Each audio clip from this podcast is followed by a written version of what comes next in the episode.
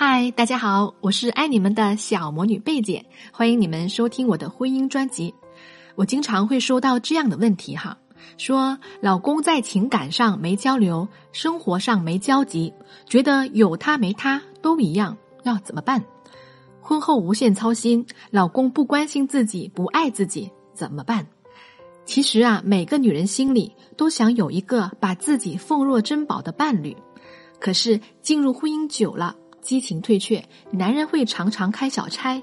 我们要做的呀，就是要唤醒他的内心，让他更加愿意为你投入。所以今天我想给大家分享的是，如何做让你成为男人的小心肝儿，让他对你的爱只增无减呢？首先，我们要知道，并不是单一的因素决定男人对你的爱，而是从方方面面的。我给大家整理了五个：第一，颜值；第二，三观匹配。第三，经济能力；第四，情商维系；第五，情绪价值。要这五个要素持续的、平衡的发展，决定了两个人亲密关系的质量。我称之为爱情动态平衡理论。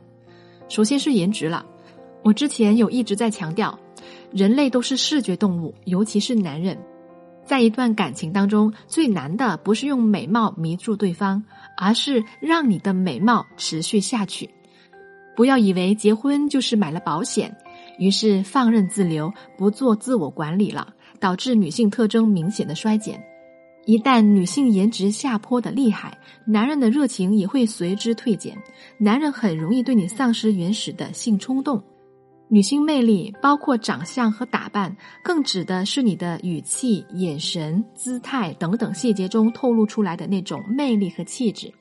很多女人在结婚之前费尽心思打扮，结果呢，一到结婚后颜值飞速下降，这样男人就很快忘了当初你是多么迷人了。第二点，三观匹配，有很多对夫妻刚开始都是非常般配的，但过了一段时间却离婚了。我的学员婷婷跟老公谈了七年，婷婷是记者，老公是摄像师，很般配。结果才结婚两年，两人就离婚了，这是为什么呢？因为啊，两人的三观随着生活经历是会变的。离婚后，婷婷在原来岗位上直接连跳三级，现在是某影视公司的副总，而婷婷老公还是摄像师。两个人只有过起的日子，才知道三观匹配有多重要。但要保持三观从始至终一致，并不容易啊。这意味着你和他必须在心灵上有默契的连结，有着共同的生活目标。最关键的是，当对方有些许变化的时候，一定要提前发现问题，及时沟通。如果你们处于变动比较大的环境当中，比如说身在大城市，两个人工作繁忙，这种情况下应该怎么保持同频呢？给你们一个很有效的方法，就是定期进行亲密沟通。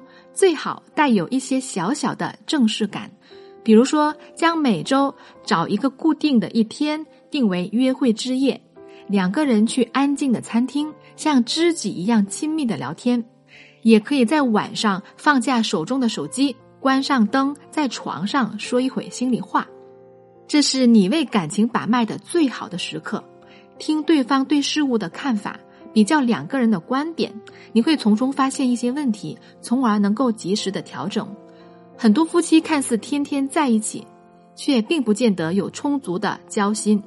记住啊，工作再忙，每天也抽十几二十分钟，停下手里的一切，两个人像知己一样聊一聊天，聊聊工作，哪怕是身边的静闻。你就会发现，每一天我们都在各自变化，每一次小小的沟通都能够把我们及时拉回来，变得更加的紧密。如果你还不知道要怎么深入沟通，深入沟通的时候要聊什么，可以加我助理小月月的微信，我给你们整理了五个让你们感情快速升温的问题。他的微信是恋爱成长的全拼零零九，恋爱成长全拼零零九。好，我们接着讲第三点，就是经济能力了。在爱情当中啊，女人经济越独立，她在这段关系中占据的主动权的可能性就越强。相反，一个女人在经济上越局促，就越容易把这段关系当成救命稻草，越失去主动权，恶性循环。我们经常会看到这样的案例哈，一些能力本来不错的女人，嫁了个条件很好的男人，以为可以不用辛辛苦苦的挣钱了，甩手做金丝雀，但结果却是什么呢？被男人抛弃后，不得不重新回归社会，再次寻找自我，因为婚姻拯救不了你的生活，只有靠你自己才可以，只有靠持恒的努力，才能让生活发生根本的改变。第四。情商维系，情商有三个重要的组成部分。第一，自我情绪管理能力。顾名思义啊，就是不要即刻表达你的负面情绪，而是要先经过大脑筛选思考，要冷静。如果你是一个很容易就激动的人，那么你一定要学习如何提升你的情绪管理能力。可以加我助理的微信“恋爱成长全拼零零九”，恋爱成长全拼零零九。我们有情绪管理方面的课程可以提供给你学习。第二点，要识别他人的情绪，就是能够感知他人的情绪，听得懂别人的话外之音。人的表达有两层方面的意思，第一层是事实层面，第二层是情绪层面。比如说，老公跟你讲：“哎，没事儿，你别管了。”那他的事实层面就是在表达这件事情他有能力解决。情绪上，他在表达，你就别参与，别过问了。我想静静思考一下。第三，要学会运用恋爱技巧，提升你的沟通能力。动态平衡理论的最后一个点就是情绪价值了。这一点是恋爱关系的核心灵魂，它决定了一个人的感情走向。远玲玉和蝴蝶，想必大家都知道哈，同是国民美女，一个二十五岁就香消玉殒。另一个则是儿孙绕膝，晚年幸福。同是时代美人，为什么两个女人的命运截然不同呢？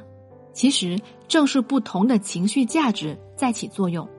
第一点，才华，每个人都愿意跟肚里有货的人交朋友，爱情更是一样的。如果只有外表没有才华，那么男人就很快会厌倦你。蝴蝶本身就很有才华，更难得的是她还异常的努力。为了演好电影，学习多种语言。此外，他还很系统的学习过西洋近代戏剧史、导演、舞蹈等等十几门课程，无疑是当时少有的一颗明珠。这也让她的丈夫对她结下一世情缘，奉若珍宝。第二点就是视野和格局了，视野和格局左右着人的主观能动性，决定一个女人会过上怎样的生活。阮玲玉和蝴蝶的初恋呐。都是轻浮浪子，但是和远灵玉的被动纵容不同，蝴蝶主动规劝爱人走正道，甚至为他投资。后来见对方不知悔改，果断解除婚约，重新投入事业，做自己命运的主人。看蝴蝶是多么的聪明啊！第三点，品味，看一个人就要看他选择怎样的伴侣。蝴蝶的一生无数起落。这些经历成就了他选择男人的毒辣眼光，就像他在回忆录中写道：“他是个干事业的人，做事情扎扎实实，待人诚恳，讲信用，肯动脑筋，肯钻研，如他做茶叶生意。”第四点，有趣，有趣并非只是幽默感啊，而是你超出对方的期待，有更多的值得他探索的正面部分。核心是一种正向的、积极的人生态度。从阮玲玉和蝴蝶的离世就能够看出来，他们两个人有巨大的差异。